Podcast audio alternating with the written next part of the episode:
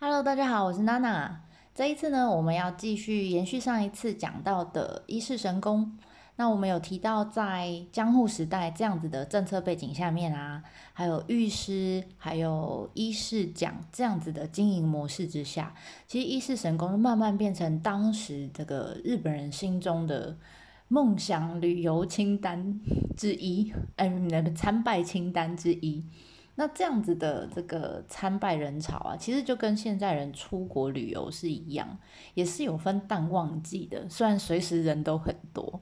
那其中呢最多人去的就是四年迁宫的时期。什么意思呢？在一世神宫啊，其实有一个很特别的传统，叫四年迁宫。四就是公式的式，样式的式。年每一年的年，然后迁宫就是迁移哈搬家的意思。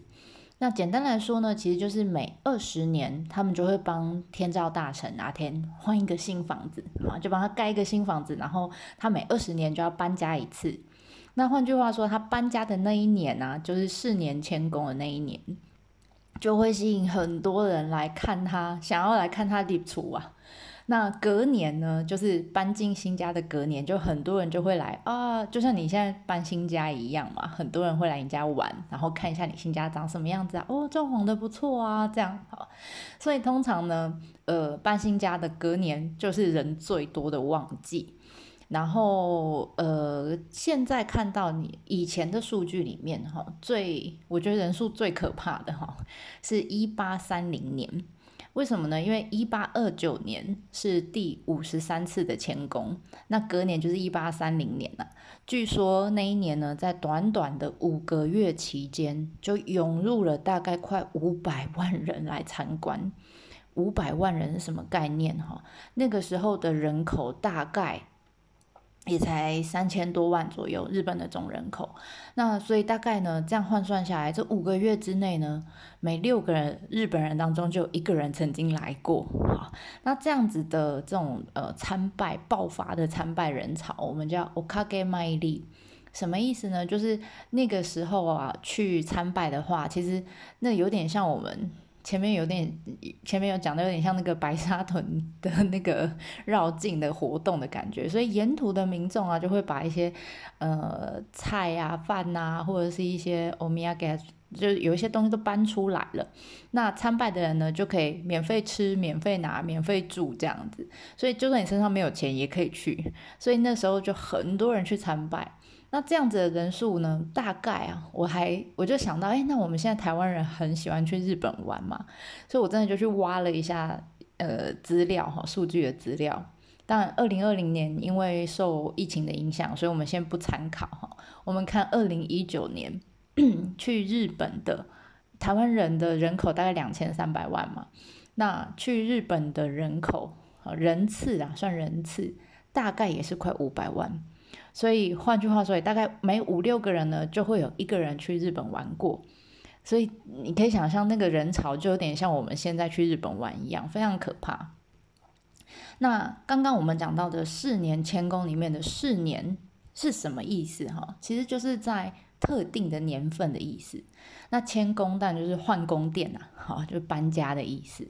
那这个迁宫其实不是只有搬主要的那一间哈，不是搬。正宫那一间是把内宫外宫所有里面的这个呃宫殿，大的小的，还有十四个别宫，还有包括桥 哈入口的宇治桥等等，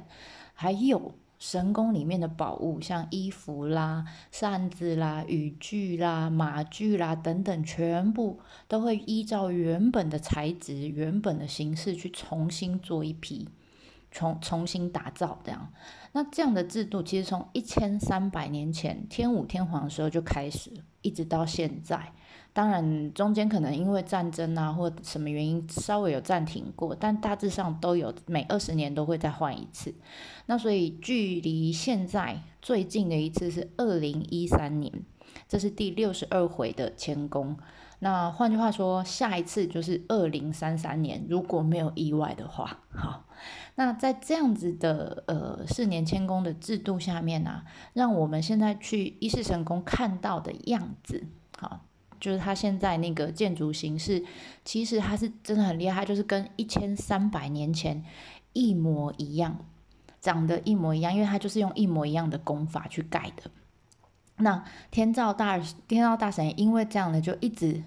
有新房子可以住，虽然他每二十年就要搬家一次，有点辛苦哈。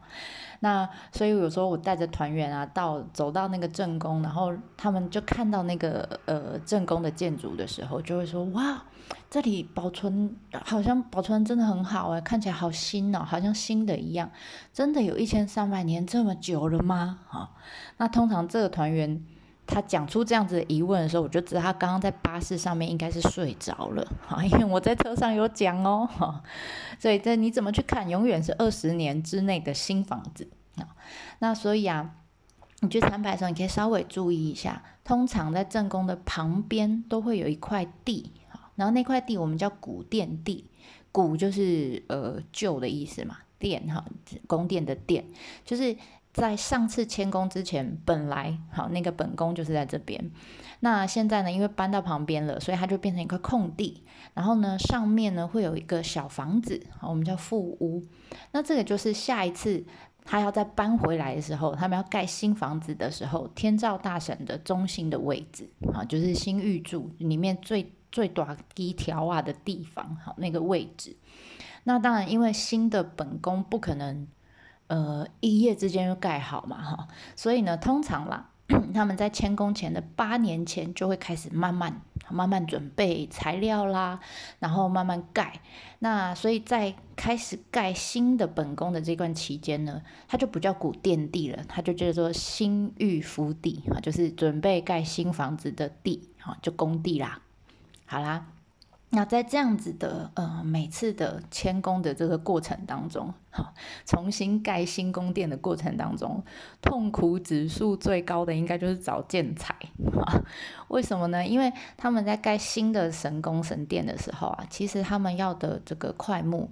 大概哈都需要至少直径一公尺以上，或者是这个呃。年份大概要两百岁以上的这个块木，而且总共大概要一万颗左右哈。尤其呢，在本宫里面会用到那种特别大、特别粗的那种材料，就特别重要的地方，他们用到这种大材，就要三百年以上的块木。那这样子的木材，我们叫做御用材。早期通常都是从神宫本身，他们自己哈所有的这个叫呃，我们叫神宫林也好，或是叫公寓林也好，在他们自己的森林里面，早期是在这附近啊，就叫呃，这附近有几座山，叫神鹿山、天照山，好等等，那这几座山。砍下来的木材，我们就叫御用材。那这几座山呢，我们也叫做玉棉山啊。棉有点，这很中文没有，呃，一个木字边，然后一个山，哈，玉棉山。那这样子，因为一直砍伐，每二十年就要砍一万根，哈。那早期又没有这种就是森林永续或者水土保持的概念，所以在这个他们御用的这个公寓林里面，可以用的木材就越来越少。所以啊，他们这个玉棉山的位置呢，就从这附近慢慢开始转移，哈，转移到可能违章、违章呃，大概就是名古屋啦等等这附近，慢慢又转转转转转到现在呢，大部分迁工要用的木材，从江户时代开始就已经转到那边去了，转到哪？转到长野县有一块地方叫木曾地区，那大概都是从那边呃采伐过来的。那所以啊，在大概一百年前，大正十二年的时候，那个时候呢，就有些专家就建议说，哎，其实他们呃不应该这样子一直转移，不是说砍完了就走，砍完了就走哈，应该要让他建立一个永续，然后可以自给自足的一个计划，所以他们叫做神宫森林的经营计划。那什么概念呢？大概就是以两百年为周期，我只要砍了，我就种新的块木；砍了，我就种新的块木。那这在两百年期间呢，也要有计划的疏伐，然后有计划的砍伐使用，不是说随便砍这样子。那这样子呢，才能进而保护到这个呃神宫附近的那个我们叫神宫林。神宫林其实也是呃神宫里面有一条河川叫五十铃川，那神宫林就在五十铃川的上游的地方，也就是它水源地。那借由这样子的计划，才能确保第一个确保树木的呃木材的来源是充足的，第二个可以达到这个环境保护还有永续的目的。所以啊，慢慢这样子，从大正十二年到现在哈，大概已经九十几年了。所以啊，在最近的一次迁工，就是二零一三年的时候，他们才终于哈，终于呃正式的使用了当时定了从这个定计划开始，才第一次正式使用这个深宫林里面的块木。当然还是没有办法全部使用，大概只有百分之二十三趴。左右是用神宫林里面的块木，那其他大部分还是要从这个长野的木镇地区运过来。但至少他们已经想到这件事情，那也慢慢朝这个目标去去迈进了哈。我觉得这还不错。那像这样子啊，为什么我们刚刚讲到说每二十年就要找这么多的木材，然后就要打掉重练一次这样的循环，其实是呃非常耗人力、物力跟财力的。那为什么这样子的制度会一直存在？只就真的只是为了让天照大神一直有新房子住而已吗？其实不是哈，其实还有一些呃其他的目的。譬如说，第一个就是技术传承哈。早期我们在日本的呃寺庙或者是神社的这个木造建筑上面，大部分。现在大家都会讲，哇，这个清水寺啊，都是没有用任何的五金，全部用木头去接榫啊，等等。其实早期所有的神社跟木头，大部分都是这样子。好，那他们这样子的建造方式，就是靠着当时的职人，我们叫工大工哈，工大工，工第一个是宫廷的宫，然后第二个是工程的工，这样子的大工呢，他很厉害，他就会有呃很厉害的手法，很细腻的手法把。各个木材之间用各式各样的形式把它接榫起来，所以你就可以不用用五金。像我们呃之前我去台湾的，在台东有一个叫鹿野神社，那个早期也是日本人来的时候，小小的不大哈，它它这个土地公庙的后面还蛮有趣的，前面是台湾的土地公，后面是日本人的鹿野神社。那当然，因为之前在呃日本人回去的时候就把它毁掉了。那现在他们想要把它修复起来，所以他们是有请到日本人的这种工大工来帮忙，他们用真的传统的古法去做修复。好，现在也修复起来，大家有机会可以去看一下鹿野神社。那像我们刚刚讲一世神功，这每二十年一次的四年前宫啊，其实它就是提供这些职人哈，这些大工们。他们有一个代代相传交接的机会，每一次他们在盖新的本宫的过程当中啊，老一辈的这个大工就可以有机会去教新一辈的这个新人，然后让同时一边教，让他一边实做。因为啊，呃，这样子的工大工，他们据说然后从零到学会所有的技巧，其实很快，大概两三年。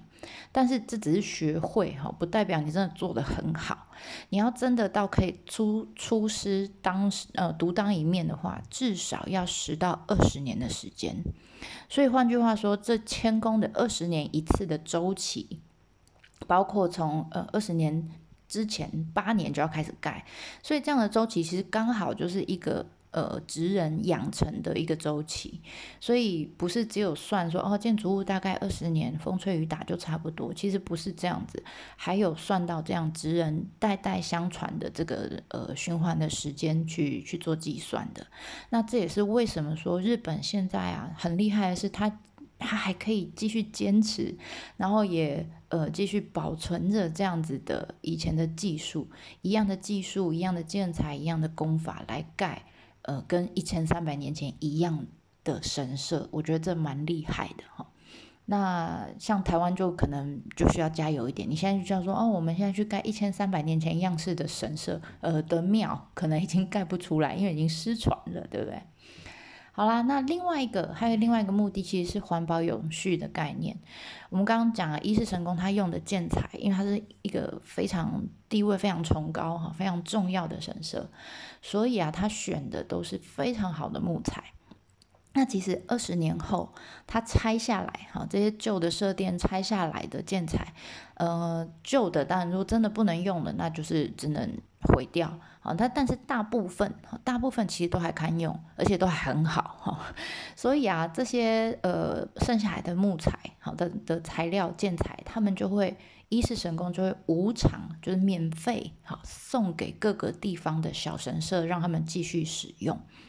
那对这些地方型的小神社来说，当然他们自己如果要，我现在要重新盖一个鸟居，我要再去找这些木材，真的是很很困难呐，哈，连一世神官要找都不容易了，更何况是他们这些地方型的小神社，所以成本很高，然后也不好找。那第二是，如果我可以直接从一世神宫接受，哈，接过来，这这个。